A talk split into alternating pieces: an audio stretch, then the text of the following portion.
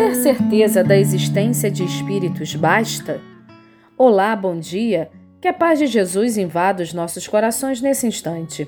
Sou Melissa dos Santos e esse é mais um podcast Café com Espiritismo. Na semana passada, começamos o livro Na Seara dos Médiuns, pelo Espírito Emmanuel, através da psicografia de Chico Xavier. Vimos o prefácio e as considerações do benfeitor para nos trazer esse livro.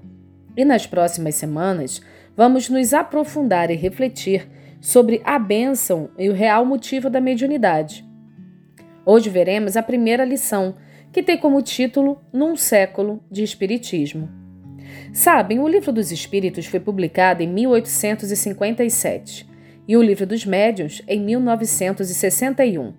Por isso, Emmanuel se refere a um século de Espiritismo, já que o livro que estamos refletindo, Seara dos Médiuns, foi ditada em 1960. Mas se formos colocar nos dias de hoje, podemos dizer que já temos mais de um século e meio dessa doutrina abençoada, que nos ajuda a sermos pessoas melhores. Nesse texto que leremos hoje, Emmanuel faz referência à primeira lição do Livro dos Médiuns, quando Allan Kardec nos fala sobre a legitimidade da existência dos espíritos. Sabemos que até hoje ainda há quem duvide, mas a verdade é que a existência da espiritualidade, como da comunicação entre os dois mundos, encarnados e desencarnados, é um fato inegável. Quando eu dava aulinhas de evangelização para as crianças, costumávamos fazer uma brincadeira. Perguntávamos: quem quer ver espíritos? E as crianças, curiosas e achando que iam ver cenas como de filmes, levantavam os braços dizendo: Eu quero, eu quero. Então conversávamos com elas que todos nós somos espíritos e que hoje estávamos aqui nesse corpo de carne e mostrávamos para cada aluninho um espelho para reforçar para eles que todos nós somos espíritos. No primeiro trecho do Livro dos Médiuns, Kardec nos diz que muitos não acreditam na existência dos espíritos por não conhecerem a natureza deles. Kardec também ressalta que muitos acreditam em espíritos como em contos de fadas sem entenderem o que eles realmente significam e que todos nós, encarnados ou desencarnados, somos espíritos. Em um trecho dessa lição, o codificador escreve: Seja qual for a ideia que dos espíritos se faça, a crença neles necessariamente se funda na existência de um princípio inteligente, fora da matéria. Fecha aspas. E tendo já essa reflexão conosco, vamos às palavras de Emmanuel, que dizem assim: Abre aspas. Num século inteiro de atividades, temos visto a ciência procurando apaixonadamente as realidades do espírito. Provas indiscutíveis não lhe foram regateadas, e tantas foram elas que Richer conseguiu articular com êxito as bases clássicas da metapsíquica, usando recursos tão demonstrativos e convincentes quanto aqueles empregados na exposição de qualquer problema de patologia ou botânica. Sábios distintos, entre eles Wallace e Zollner, Crookes e Lombroso, Myers e Lodge, mobilizaram médios notáveis, efetuaram experiências de valor inconteste. Fecha aspas. Vamos fazer uma pequena pausa no texto.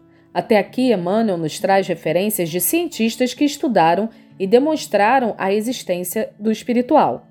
Até hoje temos pessoas e fatos que nos comprovam a existência do espírito além da matéria. A descoberta e a certeza da existência da espiritualidade é importante. Mas será que só isso basta? Emmanuel, na continuidade do texto, nos esclarecerá sobre isso. Diz ele, abre aspas. Entretanto, se nos vinte lustros passados a mediunidade serviu para atender aos mistérios brilhantes da observação científica, projetando inquirições do homem para a esfera espiritual, é justo satisfaça agora as necessidades morais da Terra, carreando avisos da esfera espiritual para o homem. Fecha aspas. Necessidades morais, nos diz o benfeitor isso porque não basta sabermos, temos que introjetar os ensinamentos em nossos corações. Não basta nos instruirmos. Hoje somos chamados a nos educarmos, a vivenciarmos os ensinamentos de Jesus e também da codificação espírita, que nos diz que fora da caridade não há salvação. E continua Emmanuel em outro trecho. Abre aspas. Se o primeiro século da doutrina espírita viu realizações admiráveis desde os cálculos profundos da física nuclear aos rudimentos da astronáutica, surpreendeu igualmente calamidades terríveis. Desse modo, não basta apenas um espiritismo científico que despenda indefinida cota do tempo averiguando a sobrevivência do ser além do sepulcro. Embora a elevação de propósitos dos pesquisadores eminentes que tateiam os domínios da alma, não podemos esquecer a edificação do sentimento. É assim que, repetindo as lições do Cristo para o mundo atormentado, não nos achamos simplesmente diante de um espiritismo social, mas em pleno movimento de recuperação da dignidade humana. Porquanto, em verdade, perante o materialismo irresponsável, assombrear universidades e gabinetes, administrações e conselhos, laboratórios e templos, cenáculos e multidões, o Evangelho de Jesus para esclarecimento do povo tem regime de urgência. Fecha aspas. Urgência. Já está mais do que na hora de nós que abraçamos o Espiritismo em nossas vidas vivermos aquilo que falamos. O chamado para todos nós vai além do acreditar Vai além até do trabalho em uma casa espírita ou em qualquer trabalho no bem. O chamado do Cristo para todos nós é o de sermos verdadeiros espíritas, ou seja, nos esforçarmos mais e mais para vencermos nossas vicissitudes, nossas más inclinações e realizarmos a nossa transformação moral, aproveitando as oportunidades divinas de aprendizado e serviço que podemos ter nessa existência. Isso significa, em outras palavras, a aprender a amar, a ter empatia, compreensão, compaixão, a nos vermos e vermos o outro como espírito, a entendermos que podemos ser luz onde estivermos. E esses conceitos têm que estar firmes em nós em todos os aspectos de nossa vida, inclusive nos da mediunidade do trabalho mediúnico. A mediunidade é uma ferramenta divina maravilhosa de aprendizado e amor, na qual nós não só temos a confirmação do espiritual, mas também podemos nos colocar à disposição de amigos da espiritualidade e, com responsabilidade, ajudarmos no auxílio de irmãos em dificuldade na esfera do além-túmulo ou aqui ainda na matéria.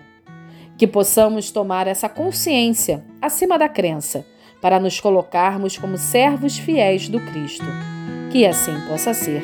E até o próximo podcast Café com Espiritismo.